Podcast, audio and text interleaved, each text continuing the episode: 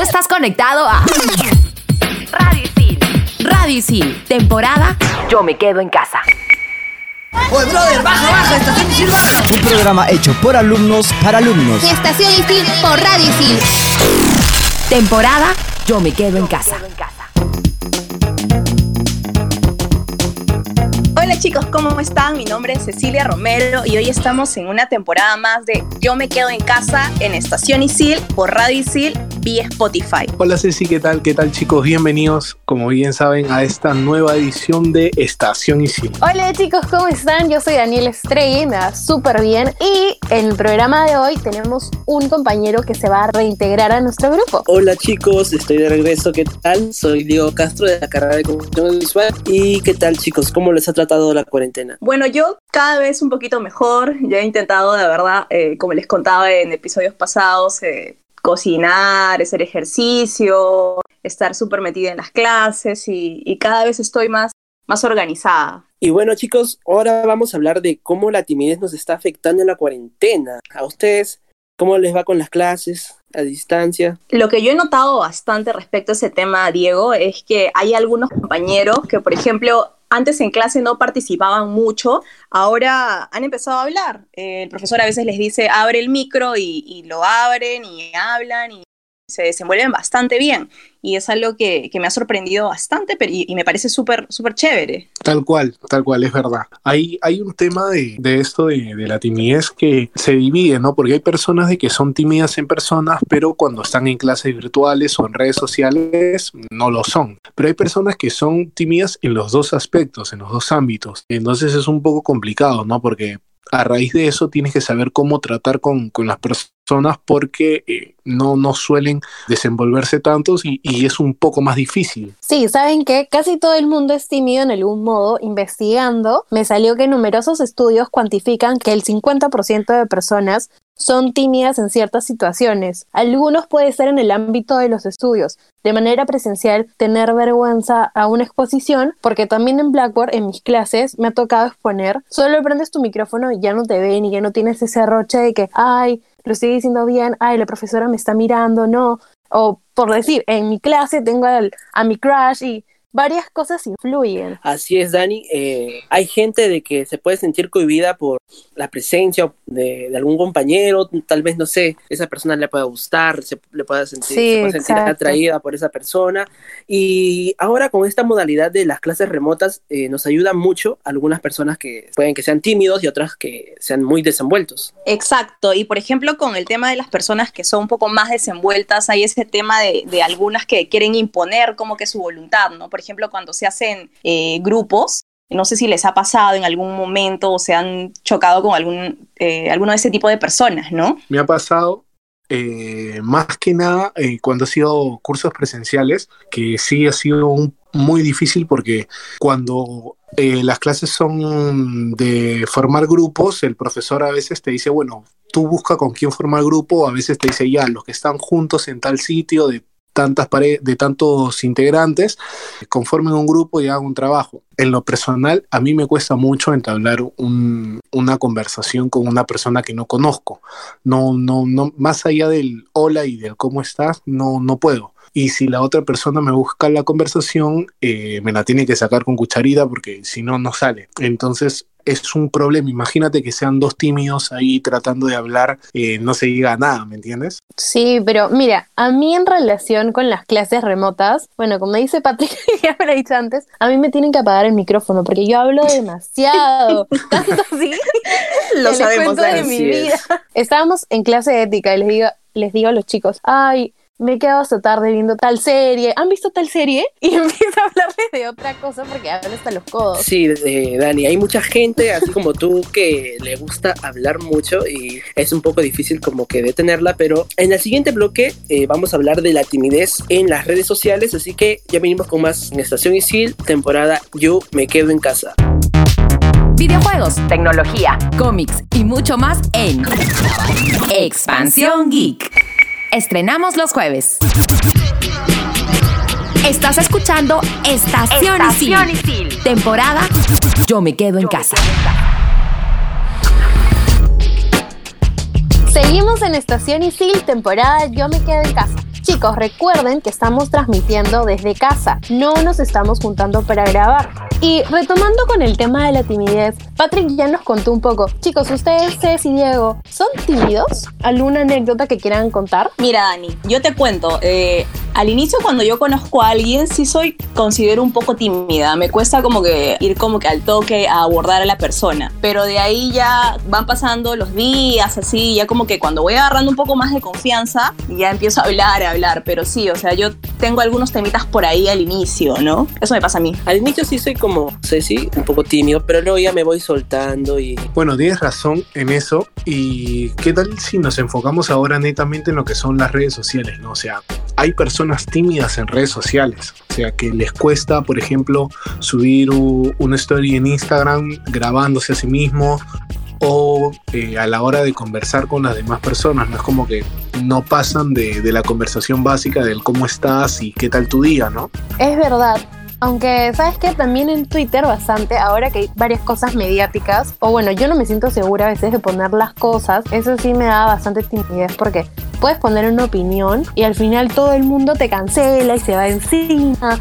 O en Instagram, no soy de demorarme tanto con las stories, como que grado, queda chévere, ya lo subo. O cosas que son súper random, que tengo amigas que me dicen, oye, ¿por qué no lo subes a Close Friends? ¡Qué roche! Pero no, ahí sí normal. Eh, yo pienso igual, aunque lo que me, es- me he dado cuenta estos últimos tiempos es de que ahora las redes sociales, bueno, tanto las redes sociales como la televisión, aunque más las redes sociales, se ha vuelto como que una tribuna para que la gente te juzgue a ti cuando no debería ser tanto así, porque eso haría a que la gente se vuelva tímida y no pueda dar su- punto de vista relacionado a un tema. No sé qué opinan ustedes. Sí, exacto, porque creo que como hay, hay, hay mucha gente que ha empezado a atacar, ¿no? Ataca y hay mucha gente que se siente, que tiene como que miedo de expresarse por eso, ¿no?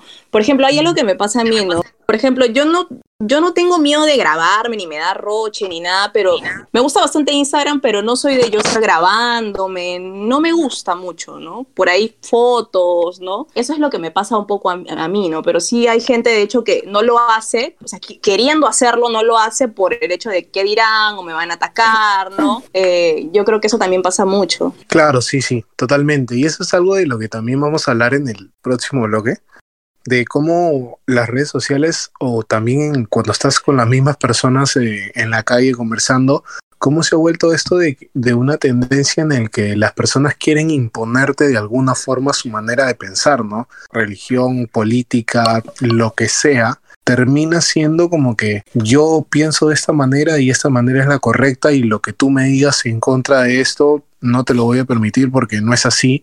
Y se ha convertido mucho en esto, ¿no? Por ejemplo, yo ando mucho en Twitter y esta red social se ha convertido así. O sea, nadie puede poner nada porque ya personas de cierto sector te atacan diciéndote que estás equivocado, de que eres un bruto y que esto y que el otro. Y Pero dejando de lado la timidez, hay mucha gente que se ha desenvuelto bastante, tanto en Instagram, haciendo las historias, creyéndose influencer. Bueno, pero de repente su, su grupo de amigos. Y también TikTok. Hay mucha. Esto ha resaltado bastante la cuarentena. Así es, Dani, es que a muchas personas en esta cuarentena nos ha dado por como bajar aplicaciones para curiosear y en mi caso me he bajado TikTok para probar qué tal me va, pero como estoy encerrado, el cabello lo tengo muy largo y no me queda muy bien, he decidido que puede que grabe unos TikToks después de la cuarentena, pero ahora viene nuestra compañera Ale que nos dará unos consejos muy importantes. Hola chicos, soy Ale Vázquez de la carrera de Comunicación Integral. Hoy en el día 91 de cuarentena. O tal vez han pasado 84 años y todo esto es una realidad alterna. realidad alterna. Bueno, les traigo tips para tener una mejor participación en clase. Tip 1. Ambiente para las clases virtuales. Al tenerlo te ayudará a tener mayor concentración, ya que no tendrás ruidos externos ni distracciones. Trata de no usar el celular para estar 100% concentrado. Tip número 2. No comer durante la clase. Tal vez un snack como una fruta o alguna fruta seca como pecanas, nueces, ya que te mantendrán despierto. Pero no comas en demasía, ya que te dará sueño y no podrás prestar la atención debida. Tip número 3. Investigar sobre el tema de la clase. Eso te ayudará a entender mejor la clase y tener mejor participación. Tip número 4. Ser empático y tolerante. Esto implica poner en práctica nuestra inteligencia emocional, que no es otra cosa que autocontrol y paciencia hacia los profesores y compañeros, ya que esta experiencia es nueva para todos. Estos tips te hayan sido de mucha ayuda. Recuerda que si estás en una situación de peligro, de violencia familiar, puedes llamar a la línea 100, a la policía al 105. Y si tienes los síntomas y quieres tener mayor información, es el 107 para salud y 106 para llamar al SAMU. Recuerda que estos números son solo para emergencia. Y conmigo, hasta la próxima.